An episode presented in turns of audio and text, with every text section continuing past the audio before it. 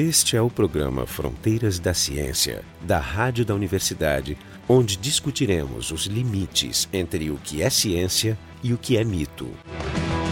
Esse é Fronteiras da Ciência. Hoje, continuando a nossa série de, de, biografias, a gente vai falar um pouco sobre os mitos relacionados ao Albert Einstein. Para falar sobre isso, temos aqui o professor Carlos Alberto dos Santos, foi professor do Instituto de Física da URGS e atualmente é professor na UNILA, em Foz do Iguaçu. O professor Jorge Kilfeld, do Departamento de Biofísica da URGS, e eu, Jefferson Enzon, da Física da URGS. Então, existem... Né, o Einstein, como era uma, uma personalidade, né, uma pessoa pública, conhecida em todo o mundo, então, obviamente, se criam mitos em torno de, de pessoas assim. O Einstein ele era parado na rua as pessoas faziam perguntas e, uh, pelas tantas, ele dizia: Não, pois é, as pessoas me confundem com o professor Einstein, mas não, não sou eu. Né? Já um pouco para evitar isso. Dentre os, os, vários mitos, um, um, deles é o de que os, esses trabalhos importantes que ele fez em 1905, que teria tido a ajuda, ou, ou até a coautoria da primeira esposa, a Mileva Marit, então, eu queria perguntar para o Carlos Alberto se, se faz algum sentido essa...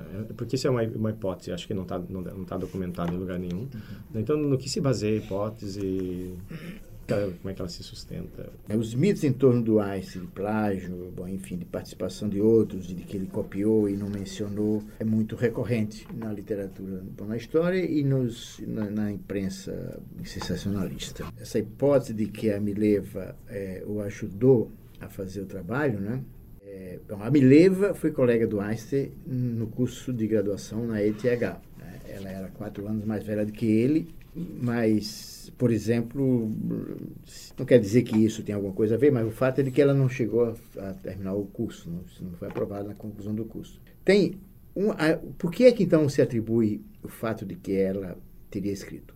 Existem nas 52 cartas que foram descobertas é, na década de 80, do Einstein para Mileva e poucas, 40 e pouco do Einstein para Mileva e 14 da Mileva para o Einstein, as que foram preservadas. E nessas cartas é, a, a, maioria das cartas era na época que eles eram estudantes. A Mileva nem sempre estava em Zurique, ela passou um tempo em Heidelberg, bom, enfim, ela estava de férias. Nessas cartas, quando eles estavam afastados, ele escrevia e ele, ele comentava as leituras que ele fazia. Naquela época, ele, ele era o namorado da, da Mileva. Ele algumas das cartas ele estava tentando conquistá-la ainda. E ele menciona no trabalho, em algumas cartas, ele sempre fala o nosso trabalho, a gente precisa publicar, quando a gente fizer a nossa teoria.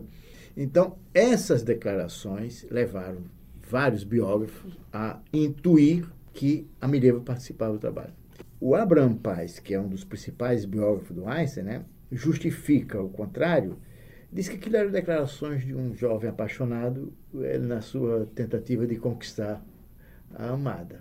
Depois tem, outra, então, tem uma contraparte também, porque ele, ele deixou o dinheiro do, do Nobel para ela, né? Então aí não, não é mais um, sim, mas, jovem mas, apaixonado. Não, mas aí eu, quero, eu volto, eu volto a, a discutir essa questão. Então, o Einstein falava isso nas cartas, é verdade. Mas, não, mas acontece que todas as discussões que ele tinha sobre ciência, que eram feitas com três colegas na que chamava de Academia Olímpia, que era um engenheiro civil, um engenheiro mecânico, Michele Besso, que era muito inteligente, de fato discutiu com muita profundidade o trabalho do Einstein, o Maurice Solovin, que era um filósofo que circulava em vários cursos, não sabia o que fazia, e tinha um matemático que era o Conrad Habig.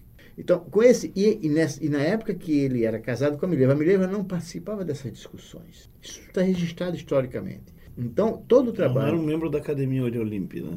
Não era da Academia Olímpia. E ela estava na casa, porque eles faziam umas reuniões na casa de um e de outro. Depois, a Mileva jamais, não há nenhum registro histórico que a Mileva tenha solicitado para si o reconhecimento da participação nos trabalhos dele. Mas se bem que tem o problema dos filtros dos relatos históricos, né? Os filtros. Sim, essa é a hipótese. Sim, sim, claro que tem, né? Mas agora, a questão do, do por que, que ele deu o dinheiro do prêmio Nobel para ela. Não é que ele deu dele o prêmio Nobel. Ah, o, casa... da, da negociação. o casamento dele com a Mileva acabou em 1910. Eles tiveram uma fase muito atribulada, uma briga muito intensa entre os dois. E o Einstein começou a ter uma relação com uma, com uma prima dele que precisava divorciar se a Mileva não queria dar o divórcio. E então, em 1900 1918, ele convenceu Mileva e foi a juízo de que quando ganhasse o Nobel, para ela aceitar o divórcio, quando ganhasse o Nobel, ele daria o dinheiro para ela no Nobel. Em 1918, ele ganhou o Nobel em 21, ele sabia que ia ganhar o Nobel. Questão de tempo. É questão de tempo. Então, e ela aceitou. Como o Nobel tu não pode ganhar depois de morto. Né? É. Então, e ela aceitou. Então, quer dizer, não foi uma gratidão dele por, por, por uma pretensa. Ele queria se livrar mesmo. Ele queria ganhar o divórcio, exatamente. Então, ele prometeu o dinheiro do coisa. Não deu muita coisa. Naquela época não era como hoje, né? Deu para ela comprar duas casas. É, atualmente é um milhão e, e é. meio de dólares. É dado um pouco mais. É. Mas relacionado a essa questão né, da, da coautoria, sempre, sempre aparece a questão, a questão do plágio, de que Einstein teria se baseado em, em outros trabalhos. O Einstein ele era conhecido por não, não fazer muitas citações nos, no seu, nos seus trabalhos, tem artigos onde não tem. Aliás, é uma prática da nenhuma. época, passagem. Isso é bom de dizer, né? É. Sim. E, inclusive, isso foi, foi a base para um livro que o, que o Carlos Alberto escreveu alguns anos atrás, chama O Plágio de Einstein, que é um livro de ficção. Sim. Né? Então, eu queria que tu comentasse as duas coisas, né? Falasse um pouco do, do livro, da história do livro, o que é verídico, o que é sem, sem estragar a surpresa de quem vai, vai ler. A gente, no caderno de estudos, a gente costuma botar informações, vai estar essa informação sobre o livro, né? Então, aproveitar na, na página frontedaciencia.urgs.br, a gente coloca todas essas informações que para você se aprofundar um pouco mais no assunto. Então, eu queria que o, o, Carlos Alberto nos contasse um pouco, primeiro sobre essa esse outro mito, né, de que Einstein teria não teria sido ele o autor da, da famosa fórmula é, que iguala a energia com mc quadrado, né, mas que teria se baseado em outras obras e um pouco sobre o, o livro dele que que é baseado nessa nessa hipótese. As acusações de plágio do Einstein pipocam aí para todo lado. Muitas dessas observações é falta de, de, de, conhecimento que as pessoas têm do procedimento, do processo da ciência. Né? A ciência ninguém faz absolutamente sozinho nada, né?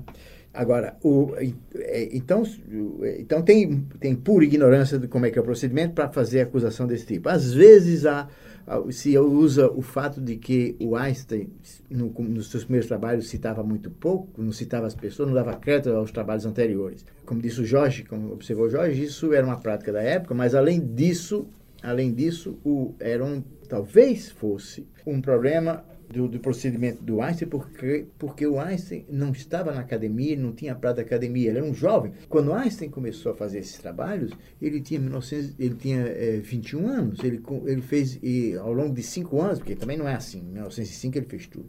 Ele não tinha um orientador, literalmente. Não, não tinha orientador. Ah. Então ele. E Portanto, ele não, não tinha ele, os vícios, os costumes, nem os vícios não, da academia. Não tinha. O bom e o mal. É, né? mas então, então ele. Se você olha, eu me dei o trabalho, que eu já escrevi sobre a preparação do Einstein para o seu ano miraculoso, né? Então me deu o trabalho de analisar o que ele fez de 1900 a 1990, de 1900 a 1905. Então, esse procedimento que ele não citava, tem que ter um pouco mais cuidado para falar sobre isso. A grande acusação de plágio é de que a equação E igual a MC2 não teria sido dele, mas teria sido de outros. Esse debate, esse debate antigo, e agora, recentemente, até teve um, um, um, um retorno depois a gente pode comentar sobre isso, mas eu queria falar num fato que deu origem ao livro. Em 1999, 1900 não, no final dos anos 80, um historiador, um matemático da, de Bolonha, historiador da ciência, descobriu um artigo, tinha sido publicado em 1904 no Instituto de Ciência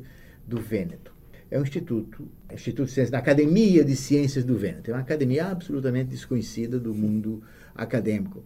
Mas naquela academia tinha sido publicado, nos anais da academia, um trabalho de um agrônomo, um cientista amador, de preto, que teria escrito a equação E igual a MC2. Isso é fato. Essa é outra prática da época de esses cientistas amadores ficando é, Isso é fato. Eu tenho, eu tenho, eu tenho esse trabalho. Né? Conseguiste hoje. Porque eu consegui. Bom, e daí esse historiador, esse matemático historiador, tentou publicar um artigo de história sobre esse fato, e o artigo não foi aceito, e ele escreveu um livro. Eu também tenho um livro em italiano desse. Do, do, do historiador. O que é que ele descobriu? Descobriu várias coisas, coincidências interessantes. Por exemplo, que o tio do preto, Olinto de Preto é o nome dele, tio do Olinto de Preto, era colega de trabalho do irmão do Michele Besso. O Michele Besso era o grande amigo do Einstein. Portanto, chances de portanto, portanto, o tio do Olinto de Preto teria contado ao irmão de Michele Besso que tinha um, um, um, sobrinho fazendo ciência no vento. Esse teria contado a Michele Besso que teria contado ao Einstein sobre a existência do trabalho e que o Einstein teria feito o seu trabalho em função disso. E Poderia história... ser um, um, estímulo heurístico. poderia ser, mas acontece que tem, é, né? mas acontece que tem várias. Bom, além do mais, fra... o artigo do Einstein onde ele escreve a equação igual a MC2 é uma pergunta e é uma pergunta. Seria uma afirmação e é meia página, né? É, três páginas. É, aí isso de três, três páginas. páginas. E aí o Einstein teria feito o trabalho motivado porque ele não citou o Olinto de Preto. Tem vários digamos, erros com relação a isso. É que o trabalho do Olinto de Preto é feito tendo como hipótese a existência do éter. O trabalho do Einstein é, é feito Contra. negando é. a existência do éter. Claro. O trabalho do Einstein saiu do seu trabalho sobre a relatividade restrita. Embora hoje se sabe que a gente pode fazer a dedução sem precisar da relatividade restrita. Mas ele fez. Mas ele fez usando a relatividade restrita. Então, embora esses, esse nexo, essas ligações sejam, digamos, verossímil, né, verossimilares, né, não há conexão do ponto de vista heurístico para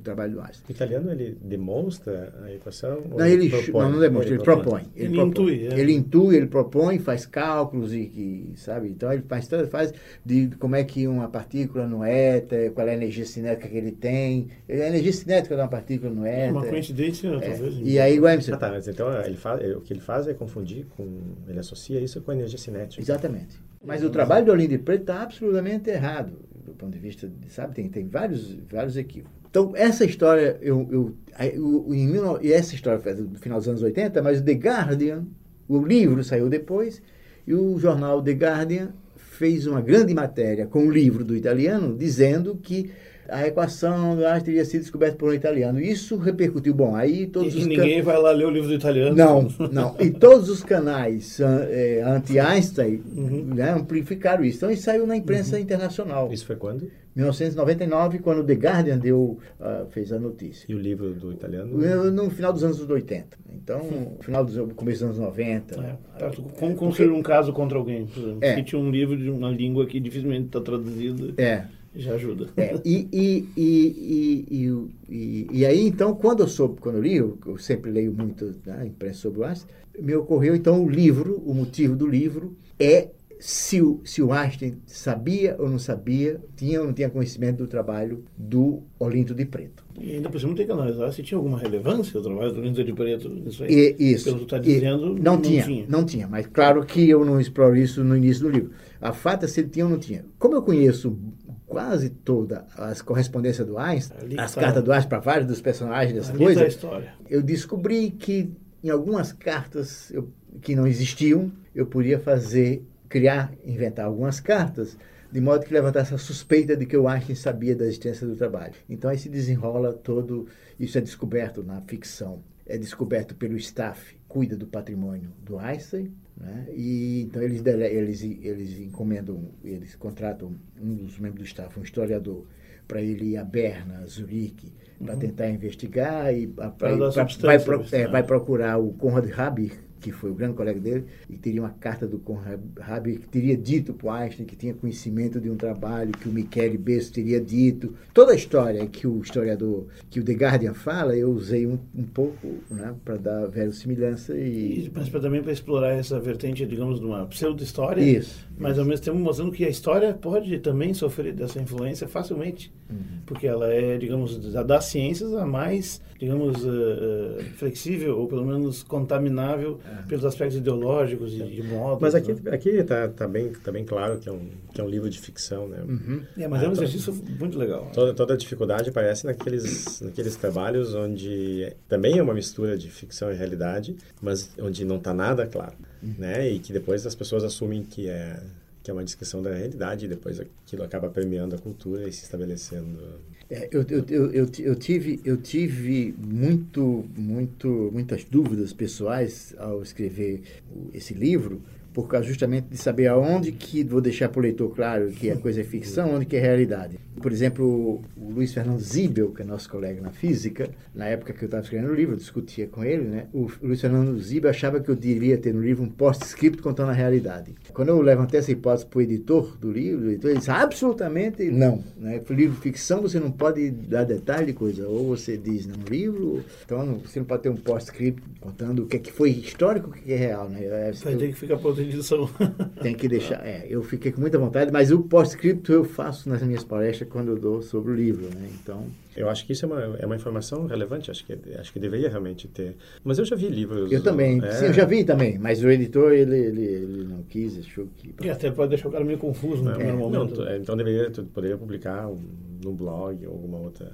A ideia é exatamente o é. que tu vês. Tu, é. tu deu publicidade a essa interpretação em outros é. canais. Sim, sim, eu, é, eu falo. Não, mas eu, eu, pelo fato de ter um, boa parte do livro ter conteúdo histórico verídico, né? Até para que possa ser usado como referência, uhum. é bom a pessoa saber o que, que ela pode... Por exemplo, eu, eu li e agora eu não sei exatamente o que, que é inventado e o que não. Disse, bom, então, em princípio, tudo que está ali eu vou tomar cuidado, tem que averiguar antes. É, eu, a editora me, le, é. me, me, levou faz tempo, esse livro é de 2003, então, entre 2003 e 2005, a editora me levava muito em colégio, em vários lugares do estado, eu dei muitas palestras fora também. Então, eu dei palestra para crianças, para jovens, adolescentes, 12 anos, em alguns colégios, muito interessante, que tinham trabalhado com a professora, com o professor de literatura. De... Então, depois eles perguntavam, a primeira coisa que eles saber é o seguinte, o que é, que é verdade, o que é, que é ficção, o que é, que é, o que é, que é fato, né? E era, sempre era muito interessante o debate com ele. Esse é o Fronteiras da Ciência, hoje a gente está falando sobre os mitos relacionados ao, ao Albert Einstein. Vocês vão poder encontrar o material adicional sobre isso na na nossa página, que é o frontedaciencia.urgs.br, né, junto com os, o MP3 desse e de outros programas passados. Continuando com o tema do, do, do, plágio de Einstein, que é o, o título do livro do, do, Carlos Alberto, né, que é baseado na possibilidade de que a equação E igual a mc quadrada não tenha sido descoberta, deduzida pelo, pelo Einstein. Então, queria que o Carlos Alberto retomasse nesse ponto. Essa, essa equação aparece em vários outros trabalhos anteriores a Einstein. Aparece de forma equivocada, aparece, todas elas aparecem sem, sem que seja uma contestação da existência do éter. Portanto, todas elas aparecem dentro de um cenário onde o éter o é paradigma o, do é éter. o paradigma, exatamente. O que é o, né, para o nosso ouvinte, o que é o éter?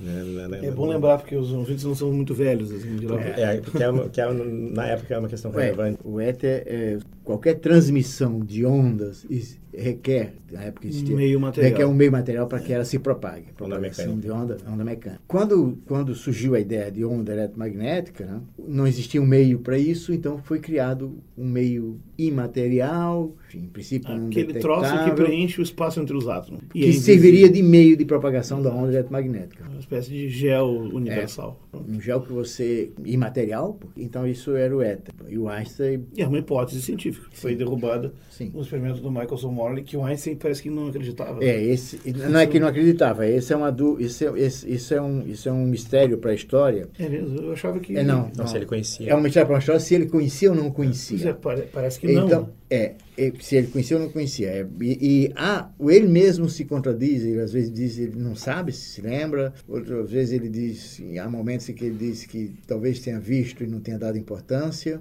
Ele leu um trabalho, ele leu um trabalho é, de, de 1890 em que, não sei se do, do Lena, em que existia uma, uma, uma menção as tentativas de medir a velocidade da luz e do efeito do éter, né, nesse, nesse trabalho. Ele leu esse trabalho. O que não se sabe é qual a importância que ele deu àquele apêndice onde tinha a discussão desses métodos aí. Que ele leu o trabalho, ele leu porque isso está numa carta, única referência que ele faz, numa correspondência que ele, para mim, leva, que você pode imaginar que ele teria conhecimento da experiência do, do, do Max Morley, é que ele leu esse trabalho de, de, de 1890 e qualquer coisa, dos anos 1890. Então, se ele leu o trabalho, você diz, bom, então ele sabia da existência da experiência do, do Maxwell Morley dali. Mas na correspondência para Mileva, ele não menciona o experimento do Maxwell Morley. E em trabalhos posteriores, ele, por exemplo, ele fez, ele escreveu em 1949, quando ele completou 70 anos, ele escreveu um, um uma introdução, um livro muito importante que tem no Instituto da Biblioteca de Estudos de Física, do Schilp, para comemorar os 70 anos do Einstein. E o Schilp pediu para ele escrever uma introdução, ele escreveu aquilo que são as únicas notas autobiográficas que ele escreveu. Está nesse livro. Depois foi publicado como um livro separado, é, separado, um pequenininha. É, muito interessante. Pois bem, ali, e ali ele cita toda a sua história, ele diz que foi muito importante ter lido Kant para fazer o que fez, ter lido Mar para fazer o que fez, e nenhuma e ele não cita ali, por exemplo, Marx Morley. Então, aquele livro é onde ele diz como foi que ele as coisas importantes da vida dele. Então, essa equação é igual a MC2, portanto, ela aparece em várias, por exemplo, o Poincaré a usa no trabalho do, do, do Olinto de Preto, que deu origem ao livro, no trabalho dele, a equação é igual a MC2 vem da energia cinética, porque naquela época a fórmula de energia cinética como um meio de MV2 ainda não era conhecida. Naquela época se falava na viva vis e que era MC2. Então a energia cinética ainda. Você veja que o problema de energia é um problema que. Uma, isso é uma coisa que eu, tenho, que eu estou estudando agora. O problema de, tra de tratar os fenômenos natureza, da, na, naturais a partir de energia é no final do século XIX, porque a ideia de tratar como campos, interações à distância, etc., do Newton prevaleceu durante todo esse período. Então, todos os uhum. tratamentos de energia não eram lógicos. Não, e não, e não eram bem tratados. Isso, quer dizer, mesmo com termodinâmica, e só se consolidou. Conservação de energia é de 1840 e tantos. Então, naquela época, a energia cinética era MC, MV2. O trabalho do Adão Preto vem disso. Então, vários desses autores que escreveram a equação, a equação é igual a MC2, né, vem com associação à energia cinética. Então, o Poincaré escreveu, e agora se descobriu... Tem nada a ver com o significado. Não, não, não há nada a ver com o significado. Então, Exato. agora, mesmo que você não não entenda absolutamente nada de física e, e, e, faça uma avaliação por que é que a equação de Einstein prevaleceu e de, lhe deu a, a, a paternidade e não a dos outros, mesmo que você não saiba física para analisar isso, né, há que se considerar que as pessoas que sabiam física da época não reconheceram isso. Portanto, se você disser que isso é um plágio, uma coisa grosseira e tal, você vai dizer que você vai dizer que, que todos os grandes cientistas da época eram, eram absolutamente ignorantes. É. Ah, ou seja, se fosse um aliás, fato reconhecido, teria sido rapidamente. Aliás, eu... que acontece atualmente, Sim. né? Quando alguém publica uma coisa e não. É verdade. Não é, é, comentado. Mas, exatamente. mas, isso, mas isso existe uma, eu chamo de vertente de historiografia pop, é, baseada assim, em coincidências formais, de forma e de aspecto. Isso. Vamos pensar assim, o trabalho do Friedrich Capra, que uhum. até faz uma divulgação uhum. razoável em física, pelo menos é o que dizem, mas o que, que ele traça dos livros mais populares dele? Paralelos visuais. Ah, essa equação do físico aqui é parecido com, essa, uhum. com esse verso aqui da, na língua indiana, uhum. não sei qual, agora não me lembro qual é, e por ser parecido, então deve estar falando a mesma coisa. Logo, a matéria e a quântica Sim. e o espírito. Bom, isso aí é uma analogia onde vale tudo. É, é, ah, isso aqui é MV2, então MC2 é a mesma coisa. É ignorar completamente a ciência e fazer uma, uma historiografia baseada na forma. Ah, é parecido, então é igual. Um pouco como é as piadas infantil, que, né? que, circulam sobre a equação, que aparece Einstein escrevendo E igual a MA2, risca, E igual a MB2, risca, e aí finalmente E igual a MC2. É, por aí, esse é. nível de profundidade mesmo. A lista de, de mitos sobre Einstein é, é, é, muito grande, a gente basicamente se, se deteve. Então, só para terminar, queria tocar mais num mito recente. Foi levantada a hipótese, alguns anos atrás, de que não só Einstein, mas como vários outros cientistas importantes, eles tivessem algumas características de serem autistas. Que, claro, é, coisas que já são difíceis de serem diagnosticadas uhum. na presença da, da criança, da, da, pessoa, muito mais, assim, muitos anos. Então, é, essas hipóteses, elas são baseadas em algumas características. No caso do Einstein, quem propõe isso é o Simon Baron Cohen, talvez bastante conhecido por ser primo do Sacha Baron Cohen, que é o Borat. que é um, um humorista, humorista famoso. Que nós né? apreciamos bastante. E ele levanta a hipótese, então, de que o Einstein, como ele tinha né, uma capacidade linguística bem desenvolvida e capacidades cognitivas bastante boas, que ele tivesse na, naquele, naquela parte do, do espectro autista, que é um pouco mais leve, associado à, à síndrome de Asperger, onde as pessoas têm uma, uma capacidade de, de visualização matemática diferente da, das pessoas, né, do, do, mais comum na, na população, né, onde então, se associa números a a, formas e cores e gostos, né? Uma, uma mistura de, de, de, sentidos, assim. Essa também não é uma, uma hipótese completamente aceita. Né? Um crítico conhecido é o, é o, Oliver Sacks, que é, é bastante conhecido, um um autor de divulgação científica também bastante, bastante famoso. Então, eu queria perguntar para você se tem algum, algum indício, se, eu, eu sei que não é consenso essa, essa hipótese. Né? Não sei se vocês conhecem alguma coisa sobre, o, sobre o assunto. Eu sei que os estudos que foram feitos com relação, por exemplo, ao cérebro do Einstein, estudos feitos por gente, gente digamos, séria do ponto de vista da, da, da comunidade científica, eles nunca acharam nada de anormal, de diferente entre o cérebro e os, e os outros cérebros. Pelo contrário, uma, acharam algumas alterações é, que, inclusive, vão contra a interpretação que é dada. É, né? tem uma coisa, uma história das conexões que tem lá, que o, todo mundo é separado, o dele é junto. Bom. Na Mas, verdade, assim, ó, não se sabe o suficiente, não há um consenso sobre exatamente como encontrar no, no cérebro morto, no uhum. encéfalo morto, as provas de que os mecanismos que expliquem isso. Aí um abismo, então é cedo para fazer esse tipo de especulação. Não, começar. Eu, a única coisa que eu sei. É, é, essa hipótese que você fala, é, eu confesso que eu, que eu, que eu não, não li nada sobre isso, não conheço isso. Agora, há um registro histórico, isso está em vários dos biógrafos, né? é que os pais do Einstein achavam que ele tinha um problema de, de retardamento, um retardamento, porque isso há, isso é registrado, a irmã, isso é relato da irmã do Einstein, né? a Marja Einstein, que até os três anos de idade o Einstein não falava. E um dia para o outro ele danou-se a falar e começou a falar assim e tal. Então, esse é o único registro, assim, digamos, de comportamento não usual é, de uma criança, aí que a, a sua a família achava que de fato ele tinha algum problema, ou sei lá, autista, ou sei lá o que seja. De fato ele tem uma área reduzida na área da fala, mas, mas é, isso não prova grande coisa. É, ele teve, ele sempre, é, ele sempre teve problema. Bom, eu não sei se, não sei se isso tem alguma coisa a ver com isso, mas isso é um fato. Ele sempre teve problemas com, com, com idiomas por exemplo. Uhum. Né? E comunicação também, né? É.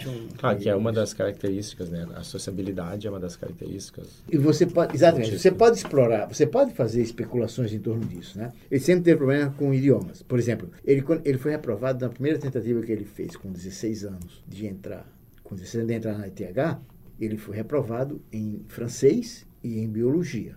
Mas a prova de física e matemática dele foi tão impressionante que o diretor da ETH uhum. chamou, disse assim, porque ele foi, ele fez o exame porque ele não tinha o curso secundário. Então, aí o, o diretor chamou e disse o seguinte: vai para Aral, um cantão na Suíça, tem uma escola, você lá termina o terceiro ano, segundo grau, e o ano que vem você vem aqui você entra sem fazer exame, porque isso era um direito que os estudantes na Alemanha e na Suíça tinham. Se você tivesse o segundo grau completo, você podia entrar numa, numa escola técnica sem fazer exame. Não na universidade, mas na escola técnica. E ele foi, passou um ano e voltou.